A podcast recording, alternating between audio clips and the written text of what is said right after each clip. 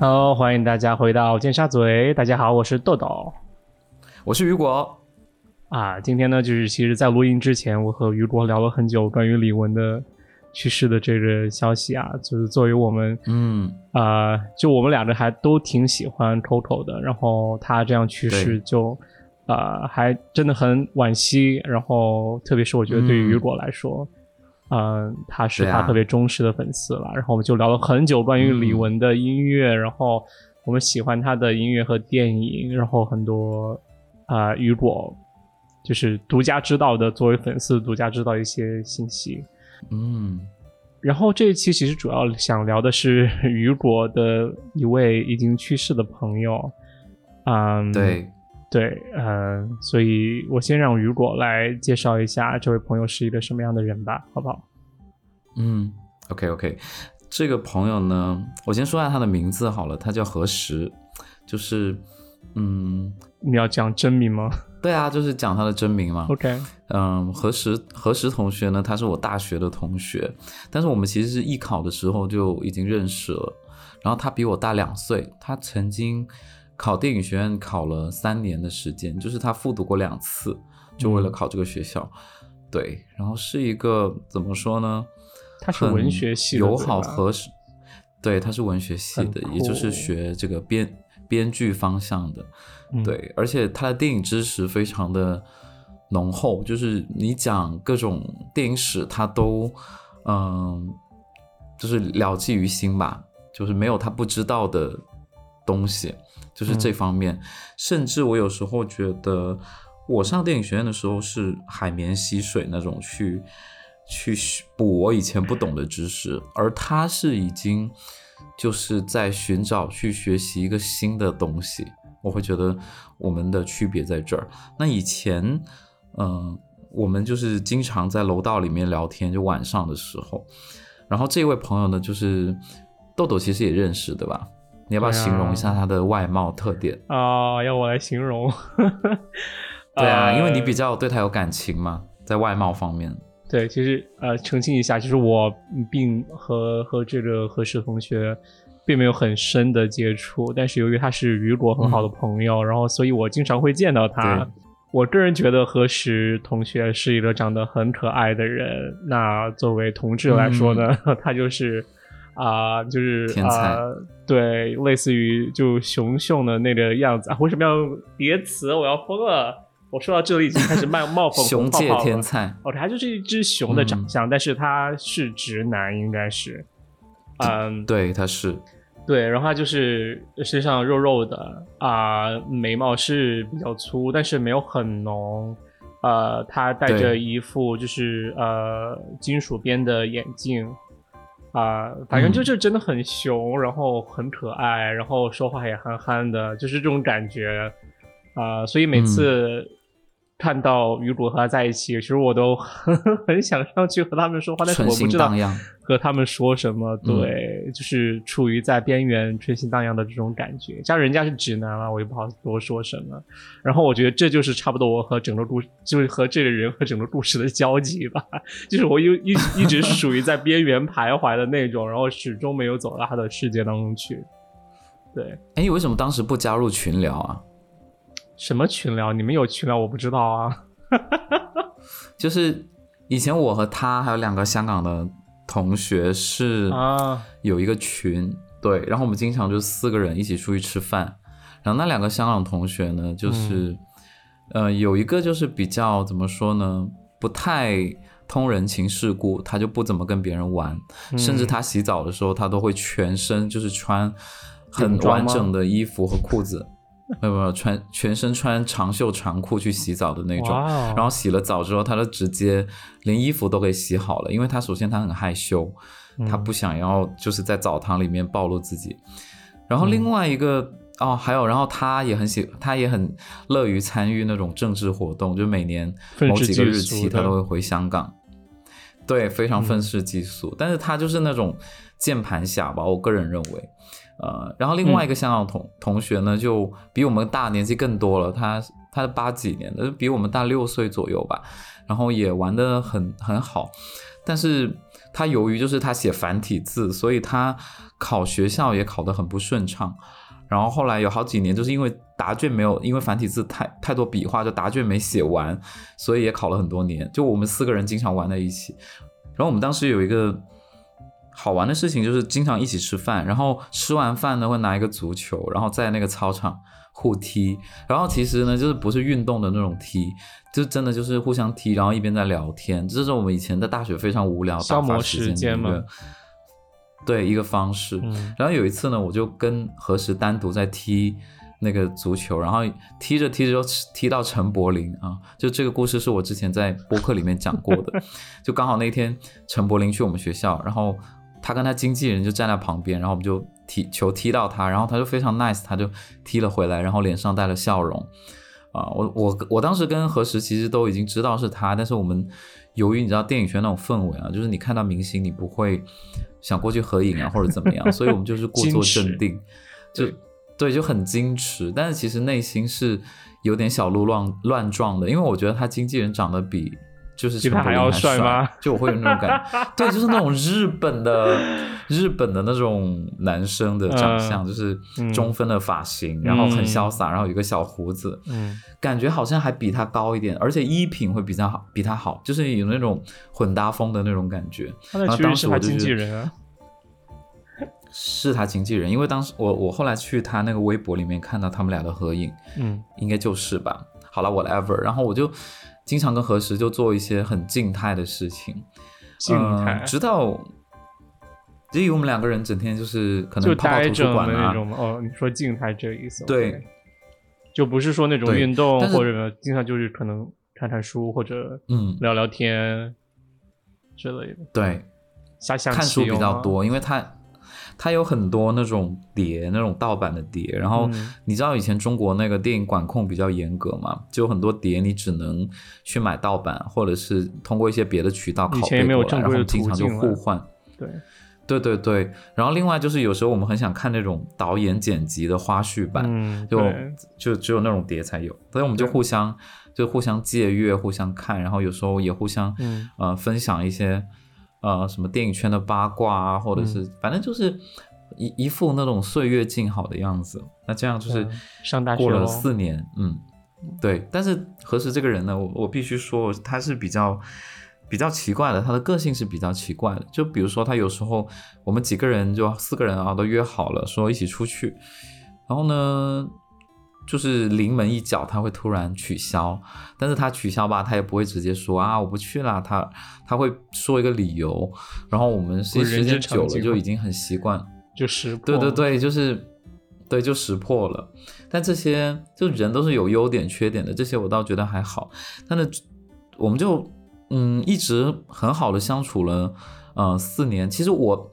认识他的时候是在艺考班，他在艺考班的时候，我们有一个小房间，那个小房间被分隔了两个房间，就本来可能二十平的房房子被分成两两个十平米的房子，然对，然后我住在最里面那张床，然后呢，他住在最外面那张床的上铺，我住在里面最里面那张床的下铺，然后我们两个人呢，所以你们就是上大学以前在艺考班培训的时候就已经是室友了。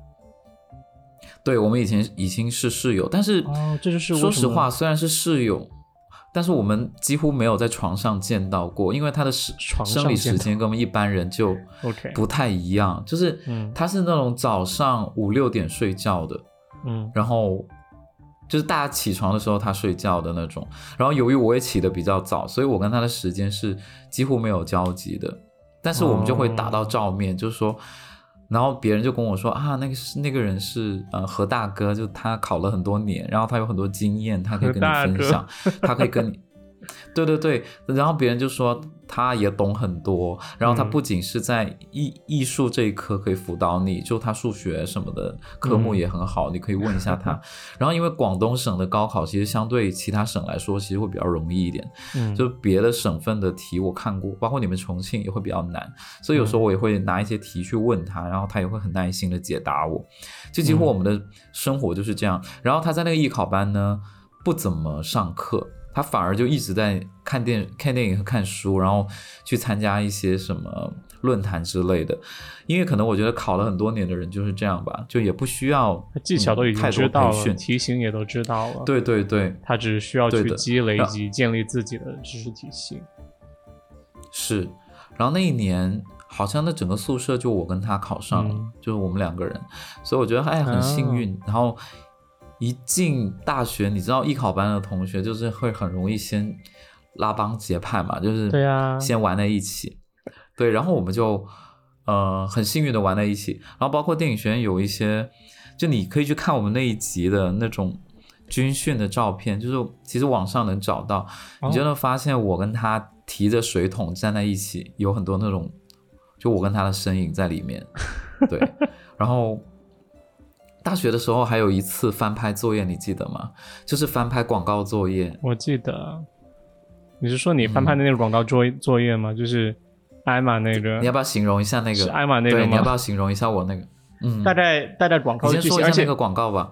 那个剧那个广告我具体忘记是什么就产品了，但是我多年之后就是今年我偶尔就在 YouTube 上面看到这个广告的，就是。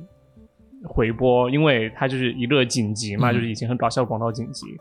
这个广告就是大家就是一个人看，就一直看 iPad，对不对？对对哦，那就真的是这个，就一个男的，他就一每天都在看 iPad，然后就觉得就是 iPad 就是什么都有啊，你什么事儿都能在网上做。然后这个男的他已经结婚了，他他就因为成天沉迷在这种数字的世界当中，以及是设备当中，他就。很忽略他的家庭生活以及妻子，就是对妻子爱答不理的，所以他妻子每次叫他，他都不理，就是，对，直到有一次他在上厕所的时候，发现厕所没有厕纸了，他就不停的叫他妻子的名字，他妻子就叫 Emma，然后就不停的叫 Emma，Emma，Emma，听起来就越来越像那个呃，就是东北话，东北话，对，然后这时候他妻子就从门缝啊，你以为塞下的厕纸不是？他妻妻子从门缝下塞下来的 iPad 上面就画着一个厕纸，就去让他用那个擦屁股吧，应该是。对，就是这么一个翻拍作业。然后当时，呃，为了节约成本啊，我们就是找了演员，我就是找了他去演这个广告的男主角。然后女主角呢，就是找了一个北京的一个很好的朋友，然后在他们家拍的，因为他家装修也比较欧美，而且在北京的那种。就是北郊那种地方，嗯啊，当然这个同学最近就是生了孩子，我们先就是恭喜一下他了，就是喜得贵子，对。然后就在他们家拍，然后当时拍的就很顺利，然后嗯，我就整个大学期间我对他最印象深刻的是这一段，然后我就觉得嗯，我留下了他很多影像资料，就包括是视频啊，还有照片啊，我们一起出去玩的一些很。就是很傻的自拍，我也留了很多。其实我还蛮好奇，就是因为呃，你和他在一起很久，我觉得你你可不可以告诉我你最欣赏他的一点在哪？因为我觉得朋友之间很多很多很多时候就在欣赏吧。然后你觉得他的对，除了专业上的能力，你觉得他作为一个人来讲，你吸引到你的他身上的一点是什么？是性格，还是他的一个习惯，或者他做事情的方式？我觉得你们很合拍。嗯，我会觉得是性格哎，就他有时候很想听你的意见，啊，比较顺从你嘛，是这意思？好像是哎，如果但是很奇怪说的话，应该就是他不是一个大哥吗？就是而且还就是 感觉还蛮有想法。对，我觉得，我觉得是这样的，他有很他有很多自己的想法，他也非常有个性，但是有的时候他。遇到一些事情很紧急的时候，他会想到你，然后他会问你的看法和意见，然后信任你。最我对，然后第二，我是觉得他经常会给我很惊喜的答案，就是他分析事情的角度会让我觉得，哎，有点超出我的预知和想法。还有就是还有一一点就是，比如说我们经常出去玩，然后他会脑补一个画面，那个画面可能是就是跟电影的场景一样。就是比如说，我们出去买菜这个过程，他他有时候就是，比如说我们路上遇到一个人，他就会开始编说，如果这个人呃加入某一个障碍的话，会怎么怎么样，然后这个事情怎么怎么发展，然后我们接下来怎么怎么怎么做，然后就参考了哪部电影的什么剧情，我会觉得哇，这个过程让我觉得很很舒服，好想和谈恋爱，就是他会 就是构建了一整个体故事的体系在啊，我就觉得。我很喜欢，然后我自己也是那种会脑补很多的人，所以就会觉得啊，我们那就就一起把这个故事编下去。哦。还有的时候，我们经常看那个路人某一种状态，我们会去分析那个路人，就其实就讲别人坏话了，美名其曰。但是你就那我跟他就会分析这个人出现这个情况的一个根本的原因。是什么？嗯，对，联系他的穿着和长相，对，这一点是我觉得。还蛮合拍的一点，说的不好听，就是你们其实很喜欢在一起意淫吧？对，一起意淫别人，然后讲别人坏话，然后甚至我们会讲那两个香港同学的事情。对啊，我听过一些了，他就蛮讨厌的。嗯，那 你刚才说你和他，因为听起来你们真的很互相很信任，然后他你说他有给你一些很好的意见，你可不可以分享一件事情，就是说他真的有。具体是什么事情？觉得这么重要，然后他要给了你很好的一个看法。可能那时候有一些课程，就是学校在设置某一些课程的时候，我非常不理解。嗯，然后他就跟我说这个原因是什么啊？哦，他会让你就是有大概能理解，就是他应该是会告诉你，就是你可能会很烦，就是为什么这个课程会这么设置，然后但是他就会。提供另外的角度，可能是说啊，学校这样做或者系委这样做是为了让你学的另外一些东西，然后学的这些东西可能对你这个职业有另外的好处之类之类的。他给你打开了思路，让你去，至少我觉得第一件事情就让你没有那么心烦了，好像是事情是有原因的，而不是。我会觉得有点安慰在，嗯，就没有那么烦，对，嗯。然后我想说，他可能他家里条件其实不是特别好。为什么突然说到这一点？就是嗯，因为怎么说，就是我们经常出去吃饭，嗯，有有时候我们想去吃比较贵的餐厅。那我讲贵，可能你觉得还好，就有时候我就想吃个海底捞，很贵啊，海底捞，拜托。对，我我我就会觉得海底捞很贵。然后还有几次，就他们说要去吃那个高兴火锅，我觉得那个也蛮贵的。哎，是开心火锅还是高兴火锅？好像是高兴吧，因为我记得好像 OK，就是有跟我讲过，很爱去，很爱吃火锅。然后那 那家店就是小型的海底捞，然后我们就会有时候会约去吃，好几个人。嗯，然后本来就是可能约跟他约的是说去吃某一个很普通的餐厅，因为学校后门。然后后来呢，那几个香港人或者另外几个朋友，他们就说。我们要别，我们别去那儿了。我们今天改成去吃高兴火锅，或者去吃海底捞。然后，然后他就会有点就不太想去。嗯嗯。但是他也没有直说，他就是在我们出发前，他才会说那个啊，我今天有事儿不去了。对，但我其实大概后面的了解，就是他其实经济条件不是应该不是太好。然后另外就是我毕业之后，他有好几次跟我借钱。啊。嗯，这个我不知道。有一阵子我在欧洲出差。有一阵子我在欧洲出差，然后他就跟我说，能不能借我呃五千块钱？然后我就想说五千块钱有点太多了，嗯，我说一两千我可以借你了，然后他要说那一两千也可以，然后我就借给他了。借完他呢，他可能他会跟你说什么时候还，然后他会很快就还给你。然后我也就经常就是可能以前经常是这么一个过程，但如果你问他说你拿这个钱要做什么，他其实有时候就说他要去拍片子。哦。然后我的想法是还蛮理想化的，还蛮就是怎么说做电影的人或者做艺术的人，还蛮经常遇到这种资金难的问题。但是他一直没有去上班。当然，当然，文学系很多人没有在上班了，他们都接那种网剧啊，那种嗯写，对对对，这样去赚钱。对，所以我就有时候我就想说，那与其这样，你为什么就不去打不如就不要从事这一行？哦，对对对，不如去打个工吧。我我有我有这种想法，因为其实你这样说，我就立马想到你之前讲的另外一个文学系的女生，我就觉得是，就是很很聪明，很很能有。很很务实，就是你说那个，就是说他也接活儿，但是他平时他会去便利店上班。哦，那是录音系的，录音系的。对，对啊，我就觉得那样会比较现实一些，因为我觉得说实话，你你写本子其实也不是一天二十四小时都在创作，而且，对啊，因为我知道写作最好的习惯是你每天可能固定那么两三个小时，你其他时候都可以构思，但是不代表你一定会写，需要写下来。所以我觉得，可能就是可能大家是这样，他也就这样了吧。所以我觉得这算是一个，如果他。如果我能回到那时间的话，我有机会知道这些事情，我绝对会叫你告诉他会要这样。对啊，而且我觉得文学这东西，它不是说你坐在家里就能写出来，你得去体验，你得去去菜市场深入某一个菜市场卖菜，去超市。然后他就跟我说，他经常去云南，就是去大理一待就待很多个月。对。然后从我的想法里面，我我听到他喜欢去大理，会让我感觉他他在我的是帅哥神坛有跌下来哎，他去干嘛？就我感觉这个，他就说他在那边写作啊，然后他在那边很安静的生活，然后他觉得那边的东西很便宜，然后生活成本也不高，就可能稍微打打工，然后。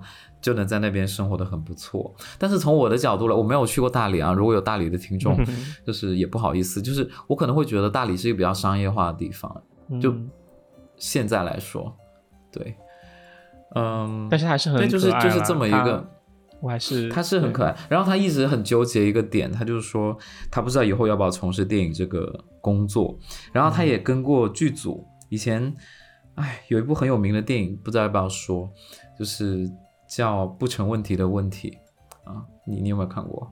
我没有看过，就是范伟拿金马奖，就是范伟拿金马奖的那部电影。嗯，就是他有当时有就是要去，本来要去一起去参加的，就是但后来也没有去，我也不知道什么原因。啊，反正他在我心里就是一个经常就是到了临界点，然后他会突然退缩或者不去了这样的一个形象。就如果因因为你知道人是多面的，他有优点和缺点，那我就是会觉得他的缺点就是有时候临门一脚他会退缩。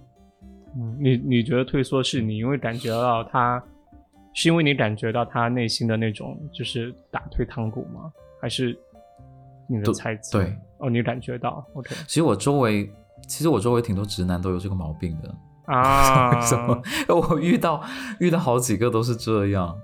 嗯，但是。就是你去分析它的原因哦，我有时候觉得可能钱是一方面，然后另外一方面是有一些不可抗的因素。什么意思？对，就是他内心有时候他对于一个新的，就比如说他在他的舒适圈生活习惯，嗯，已经达到了，他不想要再去挑战或者去冒险。嗯，哦，我明白。甚至我我之前面对到时候失败的自己，对。然后以前我们两个人还还就是大学没事的时候，本来还想去咖啡店打工这件事情，他是非常就立即就答应了。然后那天下午我们就风尘仆仆的去了，就很想去做那种 waiter 那种，对小二店小二。是我走掉之后吗？还是之前？对你走掉之后，那可能大三大四的时候，因为那阵子我只有补考体育这样一个工作，所以我就很想去做服务员看看，就我觉得很有意思。我下一个问题就是说，你和他。印象最深的一个场景是什么？你们在一起做的，我们两个人都印象最深的场景。有一天晚上，我们去五道口唱 K 的事情，就我人生当中是从来没有通宵过的，就是我没有试过，呃，一整晚不睡觉。然后那天晚上不知道为什么，就是。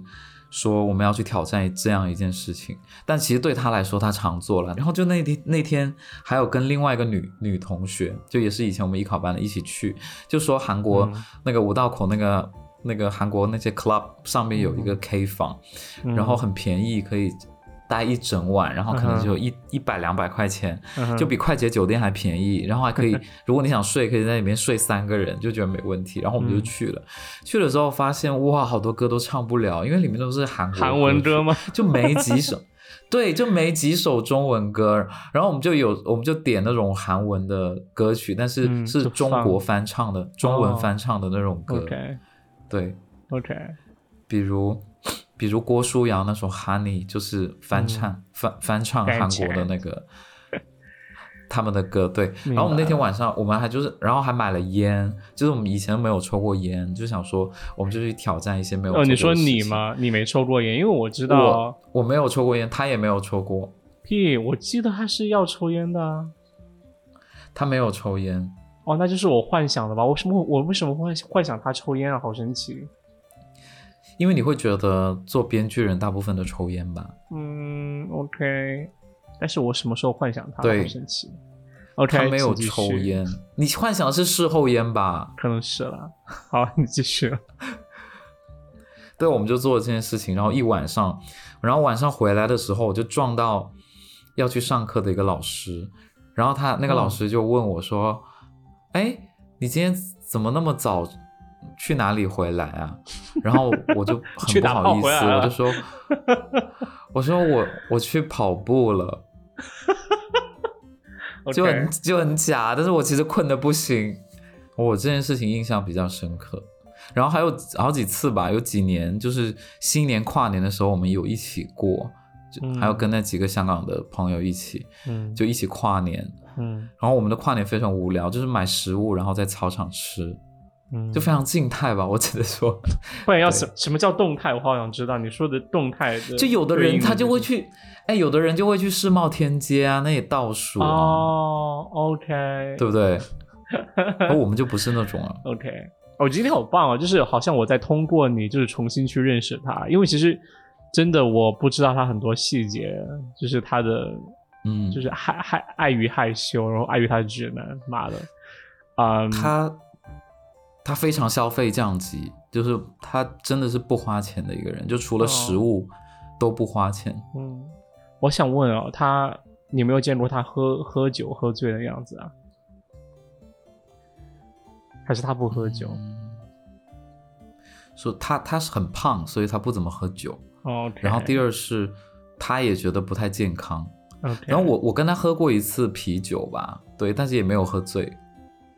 OK。因为我们大家都很怕他喝醉，因为大家搬不动他。他看起来没有很胖啊，但是说实话，他看起来给我一种他，我跟你说，他之前他差不多一米七三的个子吧，他有一百八十斤重哦。哦，OK。然后他走，他走的时候，听说胖了两倍。哦天！我讲一下这个比较伤心的这个过程，就是我有好一阵子没有联系他。就最后一次联系他是，就是我我出差去欧洲的时候，他跟我借那个钱，然后呢，后来还了，然后我们就聊了一些有的没的一些很无聊的话。然后我最后一次见到他呢，是我们在北京西站附近的一个，呃。新疆的餐厅去吃羊羊腿，然后那天我们还自拍拍了很多张，然后那个新疆餐厅很好吃，现在还在。那时候他已经两倍胖了吗？没有，他那时候还没有两倍胖，他那时候还蛮正常的，但是就是听说一两个月之后，他身体就不断的发胖，然后他发胖之后，他就回到自己的老家。然后回到老老家之后呢，就身体就是觉得一直都很不舒服，然后他也没有去看病，他就觉得自己是常规发胖，然后整个人会变得比较自卑。我就是有怎么说呢，就是也不跟别人怎么交往啊什么的。我们就是断失去联系很长一段时间，然后我再次听到他消息，就是就有一天晚上我接了个活儿，然后那天晚上也很神奇，那个活儿是。很开心的一个活儿，是在一个剧院里面去给人拍照，然后呢，剧院就是欢声笑语的那种。然后那天晚上我还遇到陈建斌，陈建斌带他小孩也去了，嗯，然后嗯，然后在那个很欢乐的情况下呢，我就看到呃一个讣告，然后上面写的就是说朋友圈里的吗？呃，对，朋友圈里面就是他自己发了一个讣告，说他因为得了疾病，然后。嗯，走了。然后当时我不敢相信，但是很多人给我发信息就说他走了，然后我当时就整个人傻了。但是由于你还要，就是你还有个活在手上，你要一直帮帮别人拍照，所以我就没有非常接受得了，我就继续工作，我就没去想他。但是我当时有一个感觉，就是很想跑去厕所哭，就想要赶紧拍完照，然后去厕所哭一下，因为我真的不敢相信。就是我是处于那种呆傻的状态，说一个人好好的怎么会突然之间就走了？嗯，然后后来就呃，反正就很快吧，就是我朋友。另外两个文学系的女生的朋友，他们就第一时间买了火车票，然后他们家那个地方在郴州，呃，就是先要坐火车，然后又再转那个小汽车，就去到他们家那个那个地方，然后就听听说就路程很很繁杂坎坷，然后对，我朋友就去了，去了之后呢，他舅舅那边有拍下整个呃丧礼的一个视频。然后后来就是朋友又传给我，另外一个他的同学就是在他的那个丧礼上面去做主持，嗯。嗯，然后由于那个同学跟我是同姓的，所以呢，后来我们加了他妈妈微信之后，他会搞错我们两个人，他以为是你，然后这也是，嗯，对他以为是我，然后他不知道我是谁，他是谁，因为我们的姓氏一样，对。那我想说他是走，他走的原因是那个。呃，疾病吧，胆胆囊炎，胆囊炎，OK，对，其实一个不是一个非常重的病，但是由于他没有很及时去看医生，他只有到非常非常痛的时候他才去看医生，但是那时候已经来不及了，所以就啊走了。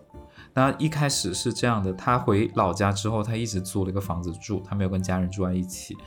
然后后来得了这个病之后，他自己也没有及时去看医生，呃，然后等去看的时候已经是痛的不行了，然后医生就赶紧给他开刀，呃，然后他旁边就紧握着他的手机，然后他们医生就是在那个时间就赶紧拨打了他呃父母的电话，然后来，然后他妈妈就就是第一时间赶到现场，然后何时就握了他妈妈的手，然后就走了。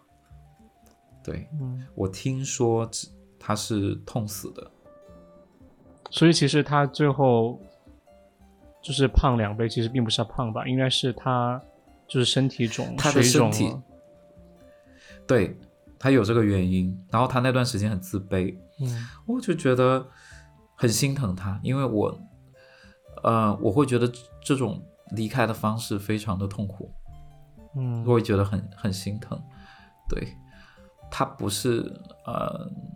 怎么说不是另外的那种？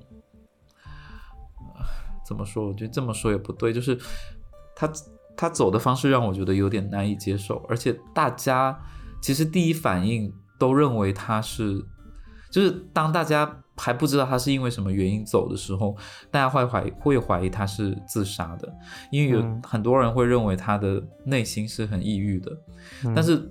我的角度来说，我觉得他可能有一点抑郁的感觉，但是他内心对生活是很多有很有很多希望和憧憬的。然后他走的时候，嗯，如果没有记错是二十八岁还是二十九岁？对。然后我们就几个朋友，就是在没有去现场的朋友，就是在远方，就是我每一年会跟那个香港的。那个同学就是聚一下，然后一起怀念他，然后讲一些他的故事。然后另外一点，我想说就是他走的时候，他爸妈就是有在说，其实他跟这个孩子不是很熟。哦，他其实不知道孩子很多的信息。你说他爸爸妈妈都不知都不是很熟吗？对，都不是没有管他吗？嗯，可能我不知道原生家庭是怎么样，反正。他就说有很多故事是他不知道的，然后他也不了解他的生活是怎么样的。然后最神奇的是什么？是大家都知道我跟他是好朋友，所以当时有一个同学主动就是给我打了一个微信电话。那个同学在美国，然后那个同学是一个女同学，那个女同学就跟我说，其实在他生命最后的时候，我跟他谈了一段网恋。我这是我后来才知道的事情。就是他们一直在网上有谈恋爱，然后他们俩是老乡，嗯，就是因为我认识他前女友，他前女友是我们艺考班的同学，嗯，然后分手之后又很长很短一段时间都没有恋爱，然后到后来就跟这个女生，就是这个在美国的女生谈恋爱，然后我就听了他们分享很多的故事，就是他会给那个女生。呃，买花啊，还有就是有一些很甜蜜的东西，然后他也很意外，就是在最后，呃，他会突然得这个病，因为他谈了一段时间之后也分手了，哦，就是他得病的时候，他们已经分手了。对的，我不知道分手跟这个病有没有关系哦。但是我当时跟我们宿舍的另外一个室友说的四号床说的时候，他说：“哎呦，这个病很小，我也得过，然后就及时去切掉就好了。”对啊，我我刚才其实你一直在讲的时候，我都在想他为什么可以做到如此地步，就是说很忽视自自己身体上的一个反应。说不上来，不，我觉得很多人就是，我不是在埋怨他或者怎么样，我我就觉得很多人他们可能就是就是自我爱护，就是自我关爱的这种意识很薄弱，然后呃，对健康这方面的，我觉得不是说我不是说想强调惜命这一种说法，但是我觉得你人如果要好好活的话，不仅是要丰富自己的大脑，但是你这个身体这个机器也是在维持你。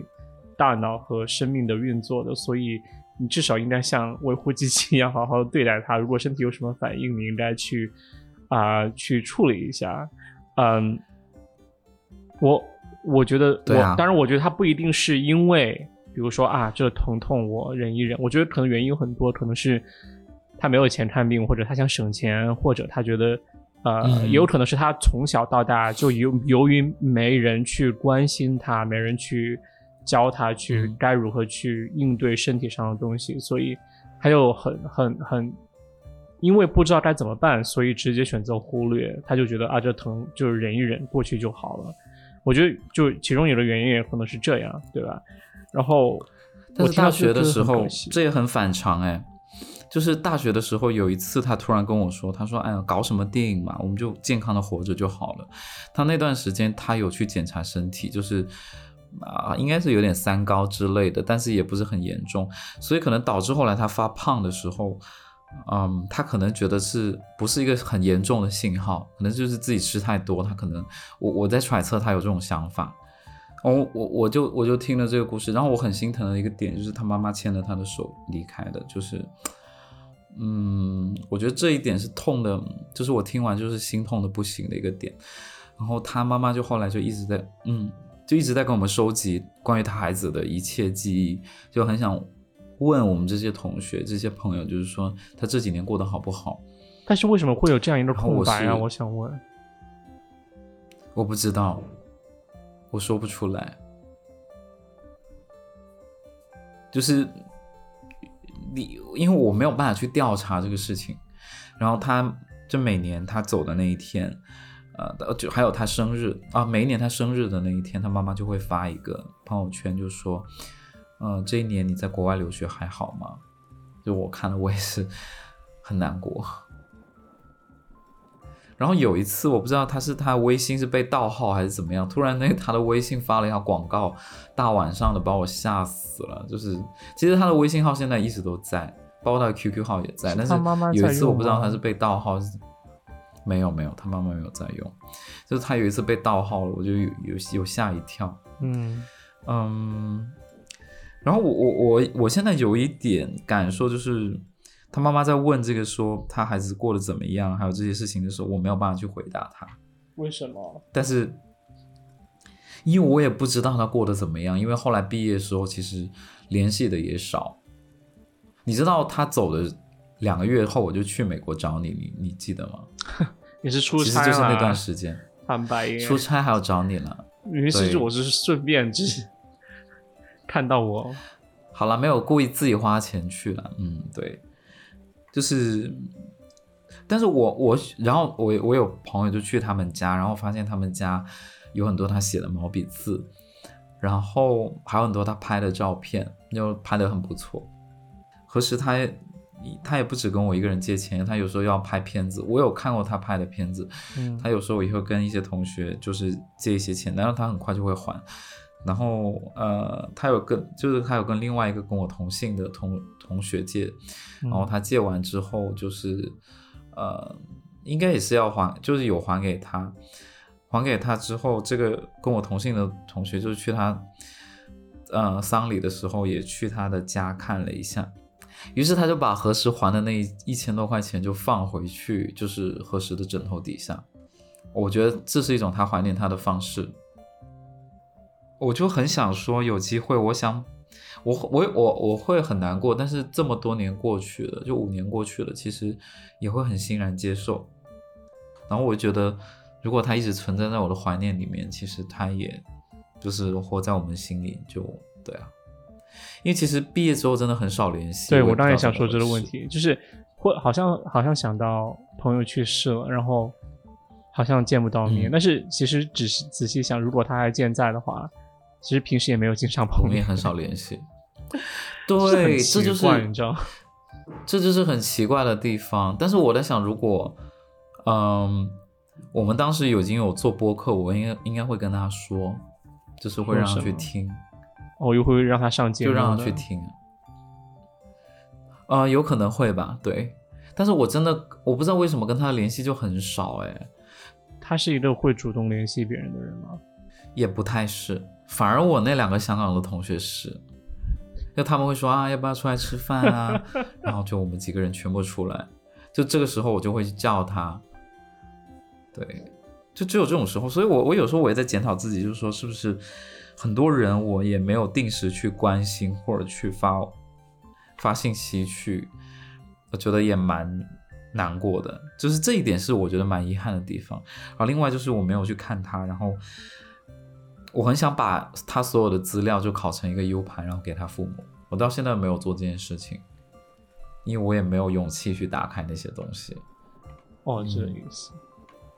你说到和朋友要经常碰面这件事情，我不知道以前有没有在节目提过。就是我有一个朋友，他会把 他人际关系中所有的人做成一个 Excel 表，然后记住他们上一次碰面、上一次碰面。like in person 碰面，还有就是说在网上聊天的时间，然后下一次要多久再去？嗯，可能六十天、三十天之后，他就知道下一次我会这个时间要去找他们，他就会提醒他，他就每天就会看那表，看那表。然后有时候他会突然，因为我不是那种就可能就是我不是那种突然会就是呃平白无故就找他的人，然后所以嗯。他有他有一次突然就问我怎么样，然后我就和他聊聊聊聊，就是当然聊完几句之后，我就我就问他，我说我是不是在你的 Excel 表格上，就是又到时间了，所以你来找我。我觉得虽然即使是那样，我还是非常感激，就是说你有用它，然后还是有回来有有让我就是我们又联系起来，我觉得还是很感激。嗯，我觉得即使是一个手段，听起来好像很没有人性，但是实际上确实有很有用，就觉得。所以，如果你真的想，你也可以那样参考一下吧。我觉得他很适合去微信做那种产品经理，哎，就开发这个功能。功能吗？可怕哎！对呀，就是那种什么友友情闹闹铃之类的哦。那他，那他这个他这个 Excel 表里面有多少个人啊？不会有一百多个吧？还是就是最 close 的那几个？很多人，很多人。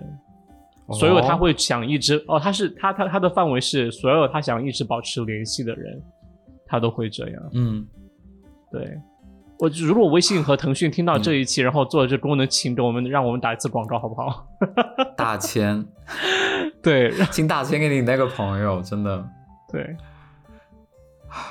你哎，你让我想到我之前之前 date 的一个人呢。啊？为什么？这也很神奇。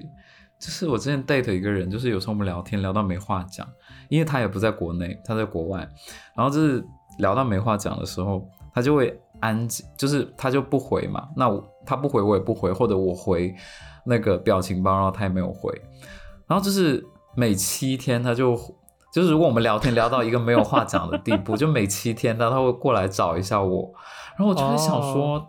天啊！你刚刚讲你这个朋友，我觉得哇，好像我之前 date 的那个人，还有热闹，真的是每七天，对，他就每七天就会给你发说，哦，我在加拿大，我今天去大型的超市购物，或者是去动物园看孔雀，就是这种非常平民化或者日常的东西，就是他很定时的进来和你分享这些事。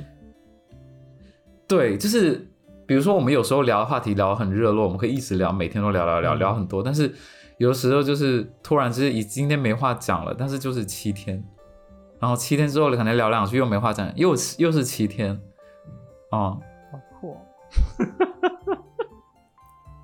就就那个人你也认识啊？就我上次给你看的那个人，我知道啊，对，或我就我就觉得是不是很多人用这种 Excel 表在处理一些亲密关系？成成功的很有很有意思。成功的人士都已经使用上这软件了，只有 loser 才不知道这软件。真的，我什么微信的？真的微信为什么不开发这个功能呢？不要啊，因为不然你就会就是微信就会提醒你，就是你和你的经理已经七天没有聊天了，马上开始一个新的话题吧。不是他问你是否要把它删除？我很喜欢你这个朋友哎，就是 Excel 这个朋友，你可以实践一下，然后最后告诉我们就是你实践的一个结果。我我其实有哎。就是比如说，有时候说哦，可能你要我要去北京出差了，然后我就想说，哇，我北京好多朋友，我这时候应该找谁呢？对啊。然后我就说，好，我现在打个，我现在打个视频电话，谁接我，我到时候就跟谁见面。有时候就是这种，还是要提前约啦。现在大家都很忙啊。是，但是像我和你和杨桃是因为要录节目，所以我们永远会联系，就是每周都会联系。被迫啊，对对。但有些朋友就真的是。他不发朋友圈，我都忘了有这个人。对啊，所以其实我觉得，我其其实说实话，最初做节目的时候，我也在觉得这是一种我们很，就是我们能一起沟通的一个方法。对，对我也有想到这一点。所以这一期的总结，你要你要不要说一下？就是你得到了什么感悟吗？其实友情还是需要去培育的吧，虽然听起来很傻雕，但是。不会啊，但是我觉得好像很多时候大家都会去期待，就是感情是一个非常呃自然而然就发展以及发生的一个事情，好像我们都应该就是随性而随性而去，呃随心所欲对待感情的事情。但是如果你真的要长期的让它发展下去，或者长期的维系下去，好像其实是需要一些心计的，嗯。因为其实我我我个人其实我第一次听到我朋友那 Excel 表格的时候，我心里想的是，哇，真的吗？你真的要这样子，就是好像很很有心计、很有心机的去计划好这一切。但是其实反面一想，就是人可能本来就先有惰性嘛。然后而且如果真的现在像这种情况，大家都不会，就是当长大之后，你搬到其他地方之后，工作、学校、同学都到不同的地方。你真的要去维持好和这些人的关系的话，其实需要一些手段，需要一些故意为之。对，当你有这些机抓住这些机会去付出一些努力的时候，你不会在最后的时候感觉自己曾经什么也没做，所以现在很后悔。以前年轻的时候，呃，可能看那种什么纪录片啊，就说什么大样很酷啊什么的。然后自从何时走了之后，我就。很少去提及这个词，就我会觉得不要把它当成一个玩笑来看。但有一次，我就跟我朋友说会可能会呆样，然后我那个朋友就说：“你现在大也不样了。”我觉得蛮好笑的。还有我还有另外一个感觉，就是现在随着自己年纪渐渐变大，然后已经大到比他还大的时候，但是我还是那么幼稚，还有。就是我还是我虽然年纪比他大，但是在我的脑海里面，我还是会觉得他比我大。哎，你知道那种感觉吗？其实我一直都很期待雨果和我分享何时同学的故事，因为就是我也算一个迷弟了。然后呃，其实真的真的大学真的觉得很可爱。然后呃，但是也一直没有机会去了解他很多事，而且知道就是他去世之后，我我也。我觉得我也很难开口去问雨果聊这些事，所以今天我觉得算是一个很好的机会，就更好的认识到他。啊，对对，顺便解释一下今天杨涛不在的原因吧。我们一开始都没说杨涛不在，就已经很习惯了。他昨晚就是失眠，然后四点多钟才睡觉啊，所以今天早上他起来到时间的时候，我们就说他说不要录，我说好吧，那你赶快睡吧。啊，所以作为惩罚呢。如果作为他来开发这个 A P P 又是惩罚，然后又是啊，就是回馈啊各位杨桃粉丝的这样一个机会呢？如果大家有什么针对杨桃的啊一些问题，我觉得大家可以留言告诉我们，然后我们下一期让让杨桃来回回答一下，就是各位呃就听众们对他的提问吧。OK，我坑就挖在这里了。好，那这期就是这样啦，谢谢大家。呃，我是豆豆，我是雨果，拜拜拜。